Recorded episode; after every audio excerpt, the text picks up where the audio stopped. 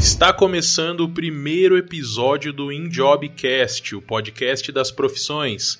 Eu sou o Leonardo, aqui do meu lado tem o Jesse. Sejam bem-vindos. E esse é o primeiro episódio do nosso podcast, um podcast que vai trazer muito conteúdo sobre profissões. A nossa ideia é conscientizar as pessoas mais sobre as profissões, trazer mais opiniões de especialistas em, em diversas profissões para as pessoas entenderem como funciona e disseminar informação. Né? A gente espera que Sem isso dúvida. dê muito resultado. Acho que primeiro a gente pode começar com o objetivo né, da, da, criação do nosso podcast. Eu acho que o objetivo principal, como foi mencionado no começo, acho que é trazer conteúdo, mas vai muito da indignação que a gente sente às vezes, né, quando vai conversar sobre determinados assuntos. E hoje as pessoas têm uma visão muito superficial das coisas e elas sempre gostam de opinar sobre tudo, mesmo não conhecendo aquilo, né? Então acho que o objetivo principal é trazer isso, é trazer esses convidados que que têm uma bagagem grande, uma grande experiência em determinada profissão e entender um pouco como que é a profissão, os desafios que são enfrentados pela profissão e que ele possa nos ajudar a entender alguns assuntos diversos que estão presentes no dia a dia das pessoas, enfim, assuntos polêmicos que envolvem às vezes até opinião pública. É, acho que esse é o, o, o, intuito né, e o objetivo principal. Acho que é despertar curiosidade nas pessoas, que elas possam aprender assim como nós aqui, que é, o nosso objetivo também é aprender bastante com esse, é com esse podcast. Né? Nosso podcast vai ter muitos convidados enquanto nós estivermos gravando. Período de pandemia, nós vamos gravar isso tudo online, mas em breve, quem sabe, a gente consegue fazer isso presencialmente. A gente espera trazer pessoas de muito conhecimento, de muita experiência aqui para compartilhar informações com vocês que estão nos ouvindo e nos assistindo. E antes da gente começar esse primeiro episódio, episódio piloto, eu gostaria de lembrar que todas as opiniões citadas ou conversadas dentro desse, desse podcast são das opiniões de nós como idealizadores e dos nossos convidados. Isso não leva nenhuma relação com marca ou alguma instituição. Então, uh, tudo que a gente cria aqui é independente e somos nós os idealizadores desse, dessa parada toda. Né? Exatamente, sem dúvida.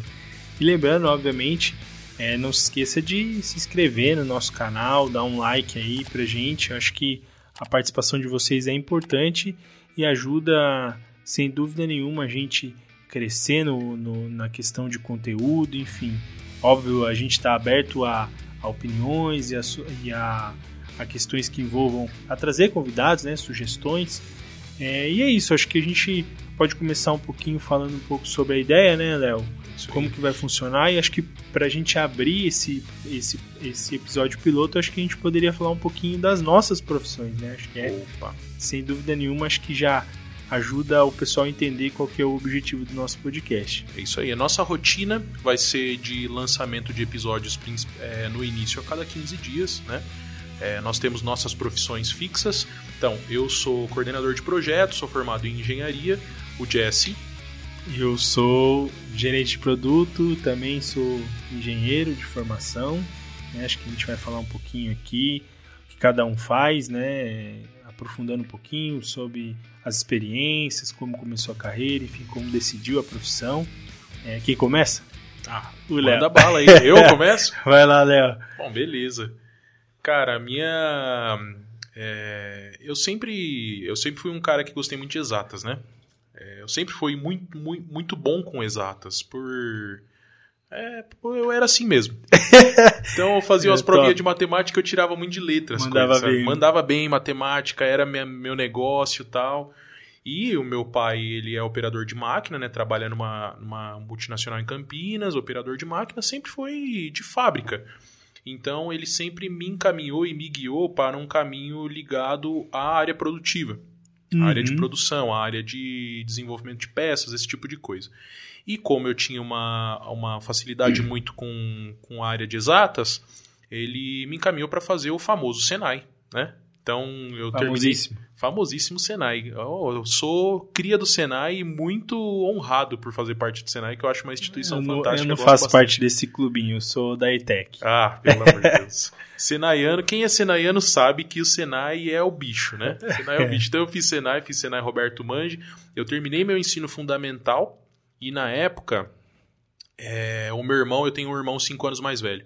Então, o meu irmão, ele já estava sendo guiado no mesmo caminho, né, pelo meu pai. Então, ele uhum. guiava algumas coisas para a gente poder fazer. Naquela idade, você tem 12, 13 anos, você não sabe muito o que você vai fazer. Então, Sim. você vai na, naquilo que a pessoa vai orientando e tal.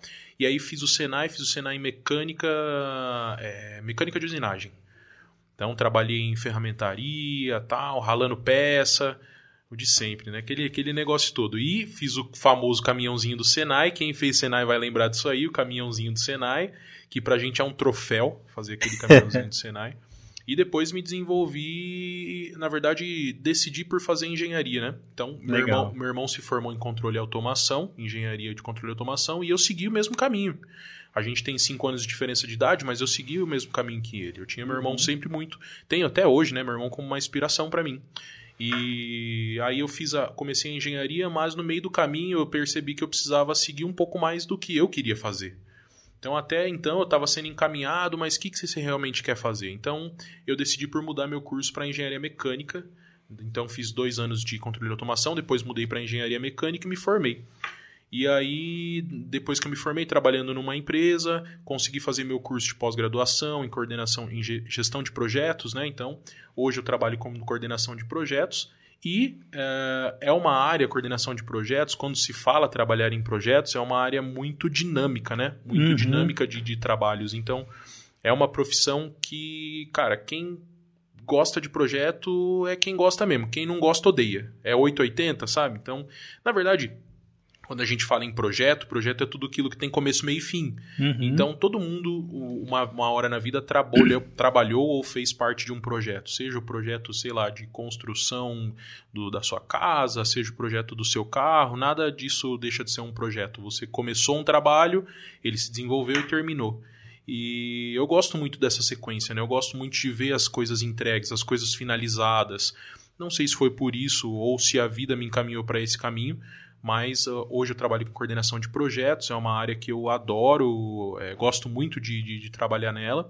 É, não sei o que vai ser dali, dali para frente, como que eu vou me desenvolvendo, mas hoje o que eu faço é coordenar projetos e eu gosto bastante disso. Legal, e só para a galera entender, qual que é a ligação que tem a engenharia com essa parte de gestão de projetos? O que liga uma coisa na outra? Eu então, acho que então. isso é uma dúvida muito grande, que normalmente quem faz curso de engenharia, se forma em engenharia, a galera tem muito a ideia de seguir por um caminho mais técnico, ser aquele cara mais de engenharia, de Sim. desenvolvimento de alguma coisa, enfim, de trabalhar com suporte. Muito mais ligado à questão técnica mesmo, e não muito mais nessa característica, talvez, é, administrativa, vamos dizer. Então, o que, que liga essa parte? É, tem, existe uma fenda muito grande né, entre engenharia e gestão. Uhum. Porque a gente está falando de áreas que não são as, a mesma. Então a gente está falando de exatas, a gente está falando de uma ciência, de um Sim. negócio mais correto. E o, a gestão é humanas. Então você lida muito com pessoas, você lida muito com gente. Inclusive, isso foi um, um bloqueio que eu senti quando eu fiz meu curso de gestão. Para mim foi muito difícil. É, depois de tanto tempo trabalhando com exatas, onde o certo é o certo e ponto, trabalhar com humanas quando as coisas são muito mais relativas, né? Exatamente. né? As coisas funcionam de uma forma diferente. Mas o engenheiro é, é uma pessoa que por, por seu desenvolvimento do curso, ele desenvolve uma consciência crítica.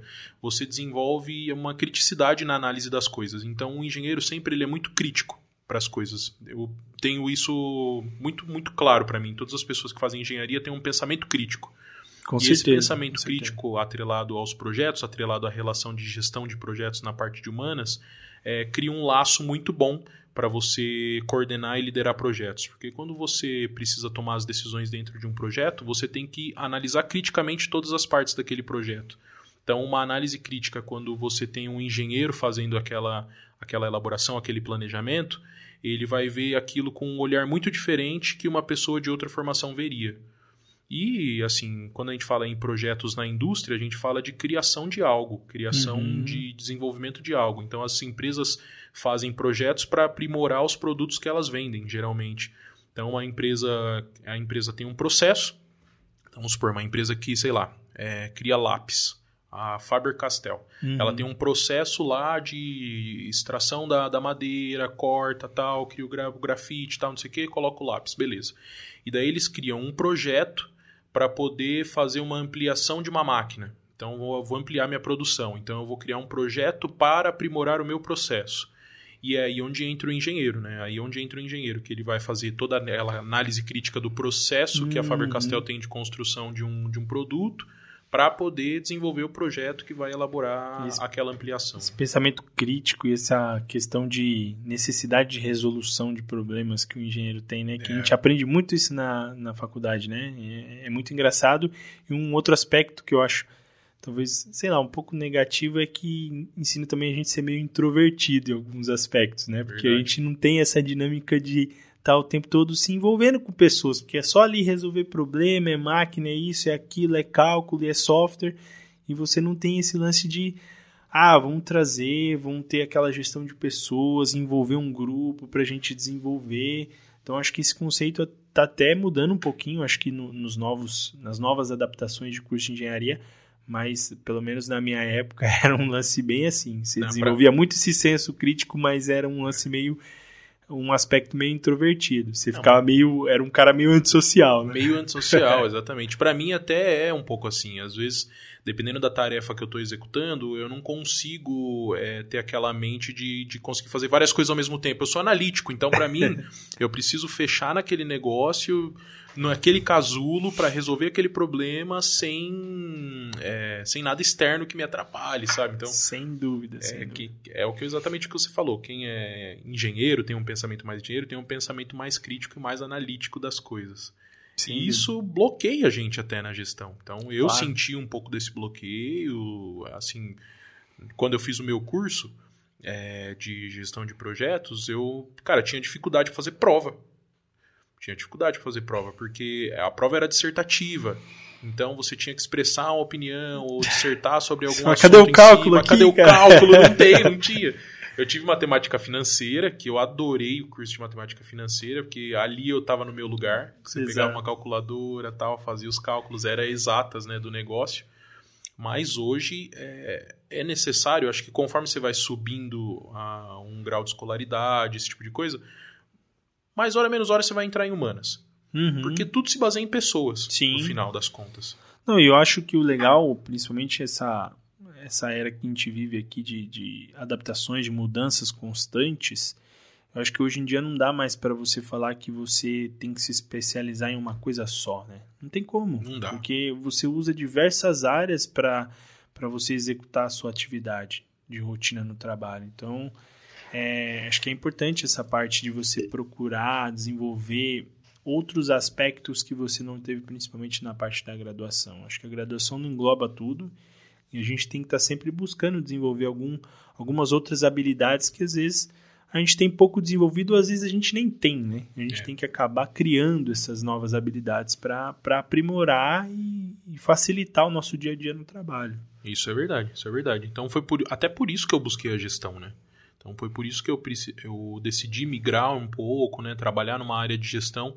Quando eu terminei meu curso de engenharia, eu já sabia que eu não queria ser aquele engenheiro de profissão que fica fechado tal fazendo cálculo, porque não é tanto meu perfil, apesar de eu ser de, de exatas, eu gosto de estar em contato com pessoas, eu gosto de uma sim, dinâmica sim. de trabalho mais rotativa tal. Então eu gosto dessa pegada. É, não que a engenharia não tenha cargos que possam ter essa claro. função, né? Talvez a gente traga até engenheiros que são realmente engenheiros de profissão e que é um cara analítico, um cara mais, mais concentrado para poder dar as opiniões. E hoje me desenvolvo na gestão de projetos. E você, Jesse, engenheiro de produto, né? Também está agora em. Exatamente. Acho que é, sei lá, falar um pouquinho da, da minha, do meu início de carreira. É, como eu cheguei na decisão. Na verdade eu tinha uma paixão na época que quando eu era moleque gostava muito de automóvel. Então assistia corrida, enfim. Então eu sempre é, migrei muito para esse lado, né? Tinha essa vontade de ter mais essa parte da engenharia, mas era mais para a parte automobilística, porque eu sempre gostei de corrida, Você de pilotava carro. kart, né? É, foi uma fase aí meio tensa, kart, né? Pô, e quando eu era é. moleque, meu sonho era pilotar um kart. É, um negócio muito legal, né, velho? Não, era um, era, um, era um lance, assim, acho que foi uma das melhores Te, fases que eu tive na infância. Teve ligação para você pilotar Bastante, kart, cara. Na verdade, assim, aconteceu do nada. É, quando eu era moleque, ainda tinha 9, 10 anos e A gente, acho que o meu pai, inclusive, ele ficou de levar a gente, acho que num parque, alguma coisa assim. E acabou que não deu certo e ele levou a gente para uma pista de kart. E aí levou a gente para andar, tava eu e meu irmão na época, os dois andou de kart e eu gostei muito. Ele falou: "Ah, você quer quer testar, quer fazer, quer correr, tentar profissionalmente, tal?" E eu me interessei, e daí foi, cara. Eu fiquei, acho que, sei lá, talvez uns seis anos nessa vida. Nossa, foi bastante foi tempo. Bastante, foi bastante, bastante tempo. tempo. E aquela coisa de garoto, né? Que você sonhava, ah, porque, nossa, correndo aqui, um dia eu posso ser piloto e tal, não sei o que, enfim. Obviamente que é um esporte que não é pra pobre, né? E a gente É. acaba se, se frustrando. Mas, enfim, é, foi uma parte muito legal e ajudou a me interessar bastante por essa parte de automobilismo. Mas o que me decidiu pela engenharia hoje, na parte elétrica, foi a experiência que eu tive com meu avô. Meu avô é um eletricista, né? Ele Daquele raiz. daquele raiz, né? Aquele raiz de testar a tensão na língua, pôr os cabos na língua. É, o cara raiz mesmo. E, ele que fez eu, eu me interessar bastante por essa parte elétrica, porque eu achava que a parte elétrica era mais complexa de se entender, porque Pra mim é extremamente complexo, é, cara. porque assim, porque a parte mecânica, muita coisa você vê fisicamente, e a elétrica não. A elétrica é muito Abstrata, né? Muito abstrato, exatamente. Então você tenta formular na sua cabeça como seria a- algumas coisas que fala na, na parte da elétrica. Essa é a dificuldade que eu tenho com elétrica. Sim, mas, mas é muito legal, assim, depois que você pega um pouco o lance, entende como é que funciona a dinâmica, para mim foi uma experiência muito legal. E, e de lá, atuando nessa parte da engenharia, eu tive algumas experiências, então eu trabalhei, cheguei a trabalhar no setor automotivo, na parte de projetos, a gente desenvolveu alguns projetos para o pessoal realizar manutenções em veículos comerciais e tudo mais. E depois eu tive a oportunidade de trabalhar no ramo de segurança eletrônica, né? E dentro dessa área que eu atuo até hoje, que eu venho me desenvolvendo, foi onde eu tive oportunidades de testar coisas diferentes. Então, eu tinha uma cabeça lá atrás de seguir uma parte técnica, que eu queria ser um cara mais da área técnica, aquele lance de todo engenheiro, né? Não, quero ser técnico, quero trabalhar É. com coisa técnica. E aí eu tive experiência de trabalhar com área comercial, enfim, que foi bem diferente para mim, então agregou muito valor, né? E eu entrei no universo do marketing. Era uma coisa que é, a única coisa que eu conhecia era que o, o pessoal de marketing era a galera do panfleto, da comunicação, É. da propaganda.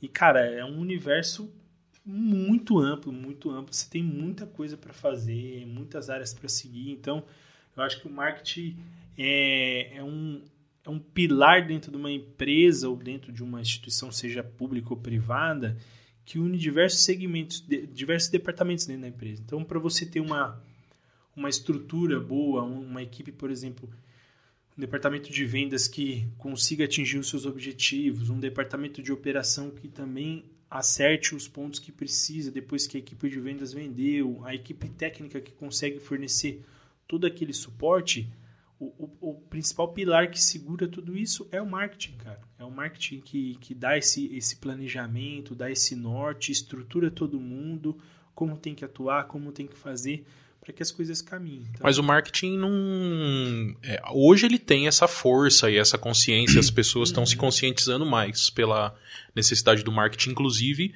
eu, por experiência própria, quando eu fiz o meu curso de gestão, que eu aprendi realmente o que era o marketing. Para mim era exatamente o que você falou. Era panfleto, era propaganda, então. Para mim, marketing e publicidade era a mesma coisa, não era uma coisa que faz parte da outra, né? Uhum. Para mim era marketing e publicidade, é tudo a mesma coisa. E não é, mas acho que isso vem se desenvolvendo muito mais hoje, porque antigamente não se falava muito em marketing, né? Sim, Não tinha muito essa consciência. Na verdade, eu acho até que a, a- o Brasil veio de uma, de uma geração, de uma era onde era importante produzir. E dane-se o marketing. Era, você tinha que produzir o quanto mais se produzisse pelo menor preço e. É, mu- muitas empresas eram assim. Você pode ver, por exemplo, ah, acho que exemplos mais antigos, talvez, no setor automotivo, principalmente, a, a Ford. A Ford era um, uma, uma empresa lá atrás que preservava muito esse processo produtivo. Então, ela se fortaleceu e ela era muito reconhecida internacionalmente por essa robustez de produção que ela tinha, né? Não, e, e a, a, as revoluções industriais que nós tivemos, que foram três até agora e estamos indo para quarta, né? É, já estamos na quarta. Já estamos na quarta revolução industrial, mas as três primeiras eram focadas em aumento de produção e diminuição de, de custo, exatamente, praticamente. Né? Exatamente. Né? A não ser a primeira, que foi quando veio as máquinas a vapor e tal, né? Mas tudo era focado em aumentar a produção e diminuir custo. A quarta já não. Parece que mudou um pouco o cenário, mudou o né? Hoje em dia é mais necessidade do cliente. O que, que o cliente realmente quer? Não é só você produzir um, um bom produto em baixo custo, enfim, num volume absurdo. Hoje não, hoje você tem. Hoje acho que a quarta, o principal lance acho que da, da quarta, dessa quarta revolução industrial é entender essa necessidade de cada cliente. Cada, cada pessoa é única e ela tem suas ambições, seus objetivos, enfim, e as suas necessidades. E aí hoje as empresas que se destacam muito são justamente as empresas que entendem isso.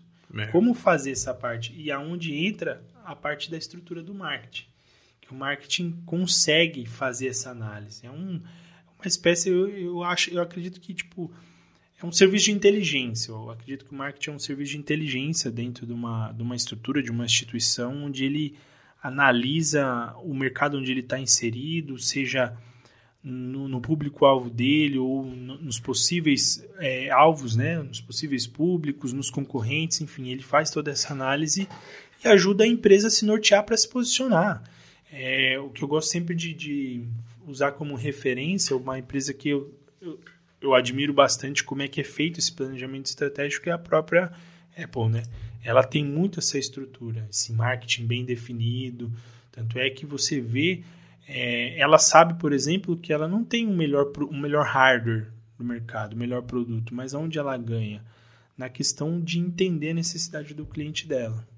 Né? Justamente essa prestação de serviço que ela faz diferenciada que faz com que o cliente dela se sinta único. É, e é legal como isso muda totalmente o direcionamento da empresa e também a percepção que o cliente tem sobre a empresa. Sem dúvida. Então, a, o que a Apple conseguiu desenvolver somente por pensar na, no cliente e na experiência do cliente e também entender muito bem o porquê ela faz o que faz, é o que cativa a pessoa dúvida, e que cria fidelidade e o que alavanca mesmo a empresa. Então, é, a Apple é uma empresa extremamente versátil, eu gosto desse exemplo também, extremamente versátil, ela consegue é, surfar em vários é, tipos de produtos e oferecer vários tipos de soluções porque ela tem um propósito definido, coisas que muitas outras hum. empresas não conseguem. Né? Então, por exemplo, a Dell, a Dell fabrica computadores. Uhum. A Apple fabrica computadores. Se a Dell fizesse um celular, talvez ela não teria o sucesso que a Apple tem vendendo celular. Uhum. Porque a, a Dell, por exemplo, é uma empresa que o objetivo dela é fabricar computadores, é fabricar esse tipo de, de, de produto. A Apple já não. O objetivo dela não é fabricar computador.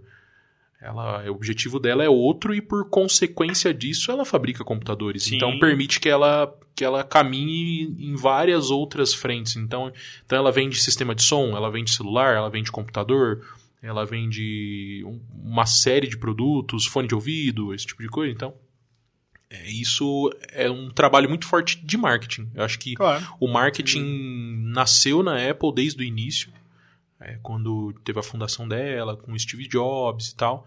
E hoje faz parte da empresa até hoje, e acho que é isso que alavanca ela, né? E Exato. acho que Exato. as empresas que não têm essa estrutura, eu acho que mais horas, mais hora menos hora, ela pode estar tá fadada ao fracasso. Ela pode ter uma, uma crista muito boa, uma, uma onda muito boa, mas para a longevidade da empresa, eu acho que é importante que você saiba exatamente por que você faz e o que o seu público espera de você. Porque é. quando você tentar mudar e você não for uma empresa desse, dessa concepção, você vai ter problemas. Sim, também, mas eu acho que tudo depende do objetivo, né? Tem empresas que têm, por exemplo, um público-alvo muito mais definido e às vezes ele é mais estreito, né? Mais um nicho, né? E outras empresas que têm um, uma uma capilaridade maior, eu diria, um público-alvo maior, então atira em, em, vários, em vários alvos ao mesmo tempo e acaba sendo bem sucedida. Acho que um exemplo disso recente é a, a Xiaomi. Que ela, cara, a Xiaomi fabrica desde celulares, a escova de dente, a puta bucha de lavar rosto, enfim, os caras têm uma variedade imensa de produto e tem ganhado cada vez mais espaço no mercado, não só lá na, no mercado asiático, como no resto do mundo. Então, assim, é uma empresa que vem crescendo bastante.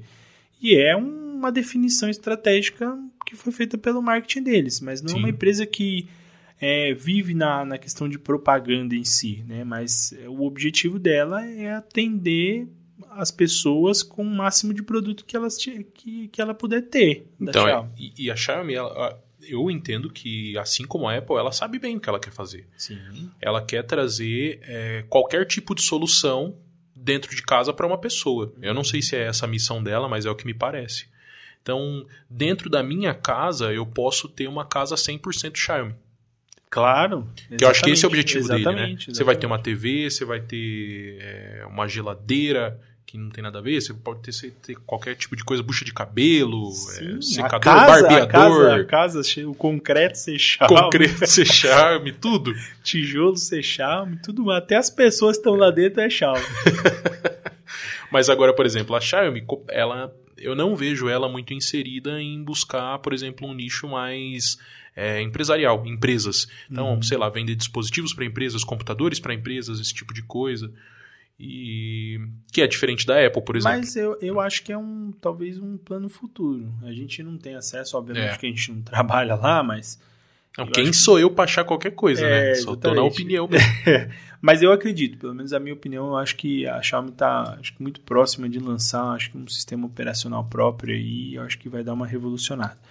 Mas assim, voltando um pouco, a gente fugiu, fugiu aí da falando, conversa. Mas, é, então, eu tive a oportunidade, desde que eu me inseri nesse universo do marketing, aí o que, que tem a ver, né? Pô, engenheiro, trabalhando no marketing, mas está muito relacionado. Eu acho que o conhecimento técnico que eu adquiri hoje, é, eu posso dizer é, que eu possuo uma certa facilidade em aprender coisas mais técnicas, né?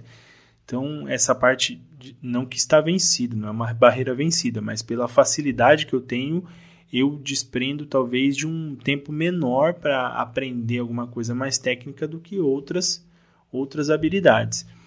E em cima disso, eu, eu consegui unificar essa parte de aprender tecnicamente sobre um determinado produto ou serviço que é oferecido e incluo nessa questão do marketing. Então, ter essa visão de unificar essa parte que eu mencionei sobre a questão comercial, sobre a operação, enfim, tentar entender a necessidade da empresa, mas também do cliente principalmente, de como a gente faz para atender cada cliente, cada característica de cliente. Então, o que eu vejo de muito importante assim, é um exemplo que eu gosto às vezes de usar.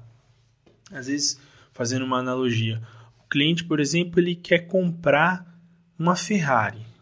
Só que ele não, a Ferrari custa um milhão, mas ele não tem um milhão para dar na Ferrari, ele só tem 500 mil. Mas, se você é um cara que só tem uma visão técnica, você vai bater que ele tem que comprar a Ferrari porque é a melhor. Você vai falar para ele, você é não tem um coisa. milhão, você é, não é vai Ferrari, conseguir comprar é e pronto. Ferrari. Só que aí entra um pouco esse lance do marketing mesclar isso, ter esse lado um pouco mais comercial de saber que o cliente tem aquela necessidade, mas você pode contornar e chegar numa solução que atenda a ele. Então, por exemplo, ah, você tem lá, sei lá, só 500 mil, eu, eu, posso te dar uma Ferrari na parte externa, mas internamente ela é, sei lá, um motor de. Uh, um carro popular, por exemplo. Mas, olha, eu te dou a Ferrari externa com um motor de um carro popular, mas você pode no futuro fazer adaptações e chegar no motor da Ferrari. Né? E sendo claro isso para o cliente. E ele acaba entendendo isso e vê que ele pode fazer uma evolução futura. Né? Então, essa, acho que esse, essa é a grande sacada de você entender essas necessidades. Eu acho que esse lance do marketing ele possibilita você fazer isso, né?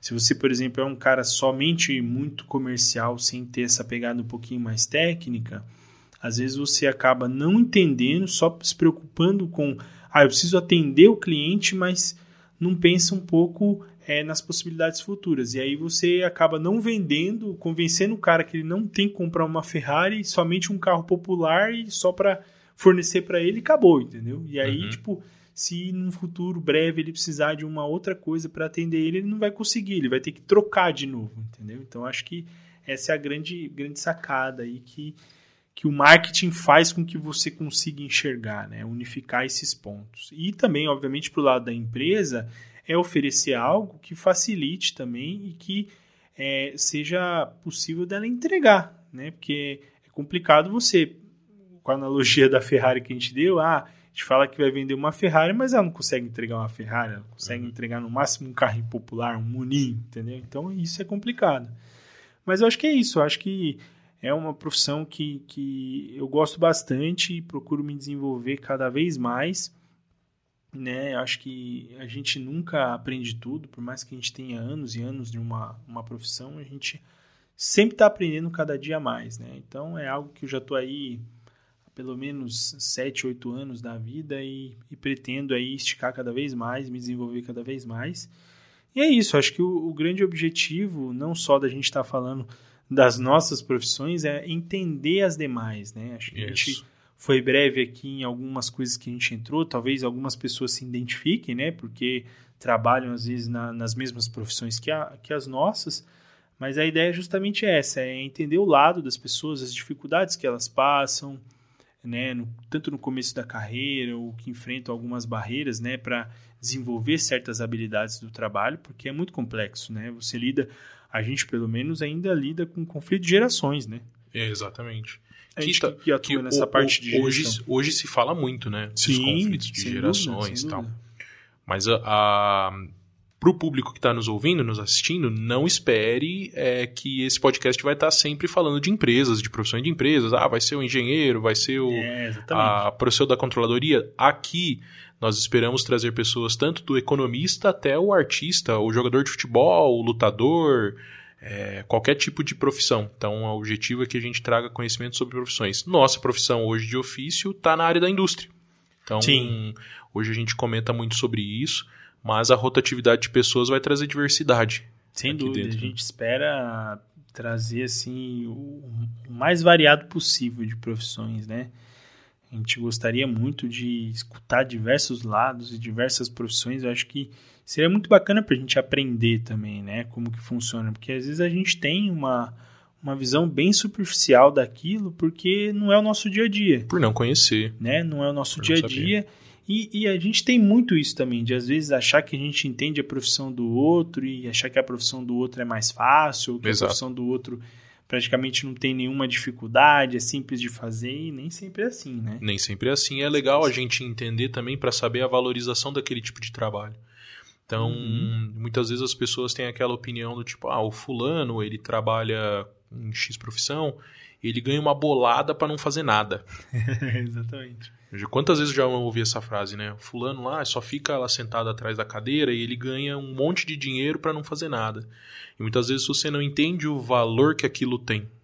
Porque uma questão é você receber aquele dinheiro em troca do tempo que você está colocando, mas a outra questão é quanto de valor você está colocando para aquilo, né? Então, você tem uma empresa, a pessoa que é mais remunerada é a que traz mais valor.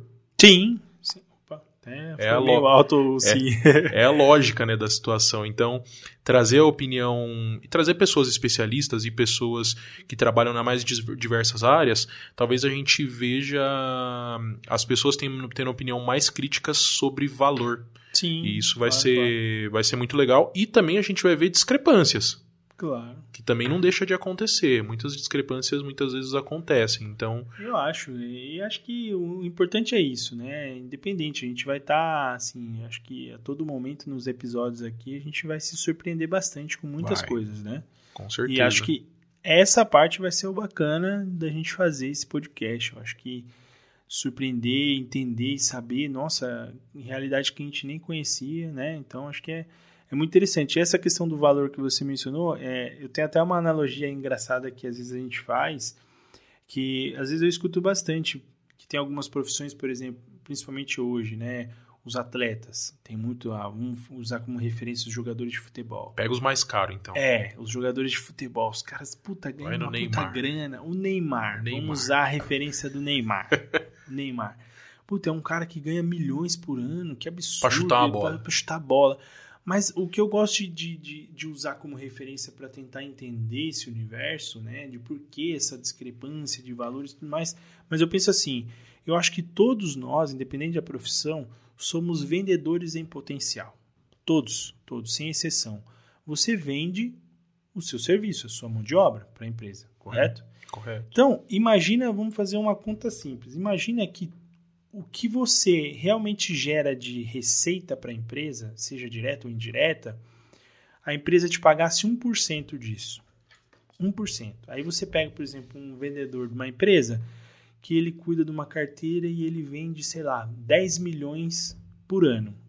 1% disso, a gente está falando em 100 mil reais, certo? Isso. Se o cara vende 10 milhões por ano para a empresa, justo é justo. ganhar 100 mil reais como comissão, ou como pagamento, que quer que seja chamado. E se o cara gera para a empresa, para as marcas que ele representa, bilhões, um bi, dois bi, né? Então, sei lá, o cara gera 2 bilhões para a empresa em propaganda, nos seguidores, como ele é um cara ídolo. É justo o cara ganhar 10, 20, 30 milhões por ano? É, é justo. É justo. É? Se ele é um cara que faz essa receita para a empresa, é justo ele receber proporcional à receita que ele faz. E ao exemplo do Neymar, as mesmas pessoas que muitas vezes opinam sobre isso são as pessoas que dão o ibope necessário para que ele dê esse valor para a empresa. Exatamente. Porque aonde o cara passa, onde ele pisa ou a roupa que ele usa influencia para as pessoas, né? Então essas pessoas influenciadas por ele é, geram valor para uma empresa e, consequentemente, ele lucra com isso. Sem dúvida, é. claro. E é, e é exatamente isso. Eu acho que se as pessoas tivessem essa percepção de se entender como um vendedor em potencial, acho que isso mudaria muito a visão para algumas mudaria. coisas. Porque, cara, é, e, é uma relação, e é isso. Acho que a gente vive num mundo que é capitalista e as empresas visualizam muito isso. É, você, de certa forma, acaba sendo proporcional ao que você representa para a empresa. Exato. E é e isso. Eu, eu gosto muito dessa, desse tipo de, de remuneração se ele existisse em uma escala mais.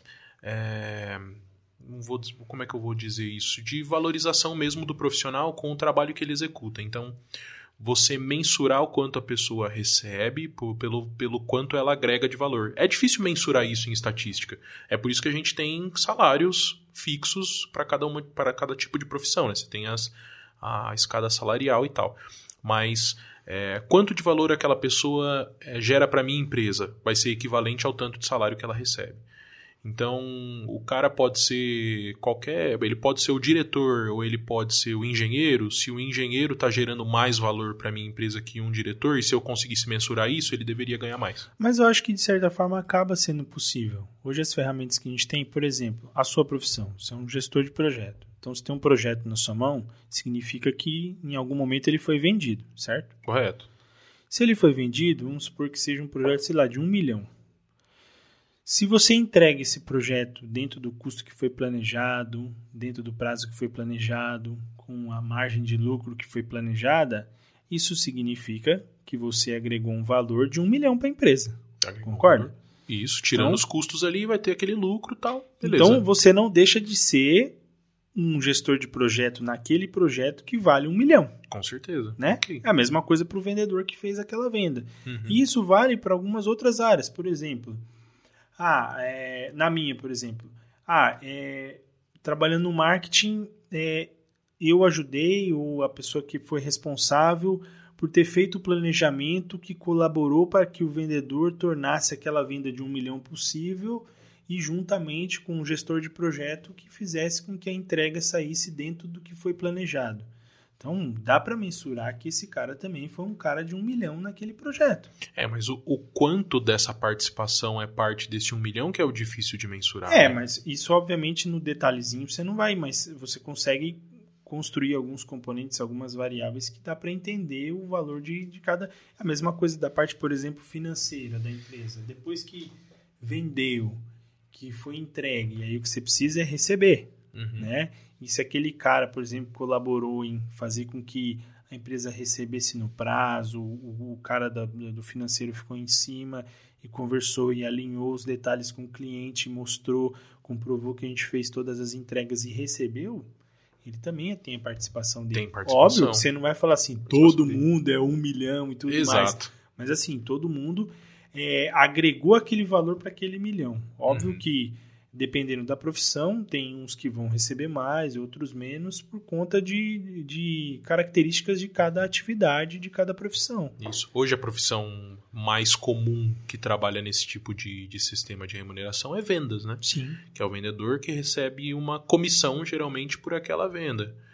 E acho justíssimo que isso aconteça. Mas você tem toda uma cadeia de colaboradores que também estão trabalhando naquele projeto que muitas vezes não são remunerados da mesma forma, é de uma forma Uhum, diferente, né? uhum. Então é um sistema de remuneração diferente. É, é uma questão até um pouco complexa, mas eu acho que talvez seria mais justa. É difícil. É, difícil analisar, mas cada empresa tem uma, uma definição sobre isso. Por exemplo, sei lá, pagar a participação nos lucros. Já é uma Isso. maneira de Já compensar é uma maneira, exato. já é o funcionário pela participação dele. Então, assim, Exato. Tudo depende, tudo depende. É, cada empresa tem uma característica, mas eu acho que o ponto é esse. É, espero que a gente também tenha conseguido é, facilitar o entendimento de qual é a ideia do nosso podcast, né? De como a gente quer trabalhar daqui para frente. E de novo a gente conta aí com a participação de vocês, com sugestões, é, com opiniões, enfim, a gente é aberto, com convidados também que vocês possam é, querer um dia escutar. Acho que a gente, obviamente, está começando no anonimato, mas é, se a gente conseguir aí crescer com essa ideia, né, e mais pessoas compartilhar dessa nossa ideia, acho que tomando a proporção, acho que a gente consegue atingir algumas pessoas que a gente gostaria de, de conversar e entender um pouco, né? Exato, e quero pedir que as pessoas fiquem atentas, porque é, a gente vai ter convidados de alto valor aqui, que nós já convidamos, já temos pessoas muito importantes que vão passar por aqui, então os próximos episódios vão ser extremamente interessantes, os primeiros a gente quer fazer com pessoas muito especiais pra gente, e independente de onde você estiver hoje nos ouvindo nessa, na, na plataforma, saiba que nós estamos no YouTube, saiba que nós estamos no Spotify, saiba que nós estamos no Deezer, no Apple Podcast, em todas as plataformas de, de áudio e vídeo a gente vai estar. Então, é, de onde você estiver, nos siga e, se possível, deixe seu comentário, deixe a sua curtida no nosso episódio, é, acompanhe os nossos trabalhos e conforme você vai acompanhando e gostando, vai indicando pessoas para a gente trazer, interaja conosco, que é importante para que isso se mantenha. E essa plataforma nova que a gente está fazendo, hoje em formato de podcast, o InJob pode crescer e se desenvolver em muitas outras frentes, né? Então o nosso propósito é que as pessoas tenham mais criticidade no pensamento, mais é, conhecimento sobre as profissões e sobre como funciona o trabalho das pessoas, e isso não nos, nos limita a trazer somente conteúdo em podcast. Então, no futuro, talvez a gente expanda. Então, se, se com a sua contribuição, com você participando, sua interação, deixando o seu comentário e gostando desse conteúdo, a gente vai trazer coisas muito melhores e muito mais fantásticas aqui. Eita, garoto que já tá pensando lá na frente, hein? Já tô pensando lá na frente, com certeza. Mas é isso aí, sem dúvida. Eu acho que o que a gente gostaria é que isso virasse uma espécie de rede, né? Esse Isso. networking, que as pessoas pudessem entrar, compartilhar, aprender. Acho que o ponto principal é isso, é aprender, compartilhar conhecimento. Eu acho que quanto mais gente compartilha conhecimento, eu acho que mais valor agrega para todo mundo que está envolvido, né? Isso aí. E é isso aí, pessoal. Não deixa de curtir, de aproveitar, enfim, de fazer as suas sugestões. A gente está aberto e a gente conta com a participação de vocês justamente para isso, para que isso se desenvolva e tome uma proporção que é o que a gente mais espera, que é compartilhar esse conhecimento que a gente está buscando aprender aqui também com vocês. Beleza? A gente agradece a participação. Eu acho que o próximo episódio a gente já vai ter um convidado para conversar, para falar um pouquinho da profissão dele. Acho que vai ser bem bacana para que o pessoal possa entender um pouquinho da dinâmica de como vai funcionar com o convidado. Aqui está um, uma espécie de mais uma introdução, um resumão do que a gente, que a gente espera, Piloto, né? um Mas- pilotão. um pilotão, exatamente. Um pilotão aqui do que a gente é, quer trazer e quer falar. E acho que é importante também a gente envolver um pouquinho de polêmica, né? Acho Com que, certeza. sem dúvida nenhuma, acho que vai agregar bastante aí de assuntos diversos que geram muita opinião, muita discordância em muitos assuntos, enfim. É o que a gente quer também trazer para tentar explanar um pouquinho e explicar de uma maneira mais técnica a visão de, de certas coisas. Mas a gente agradece a participação nesse episódio e a gente conta com vocês nos próximos. É isso aí. Fechado. É. Até o próximo episódio, galera. Valeu. Valeu. Um abração.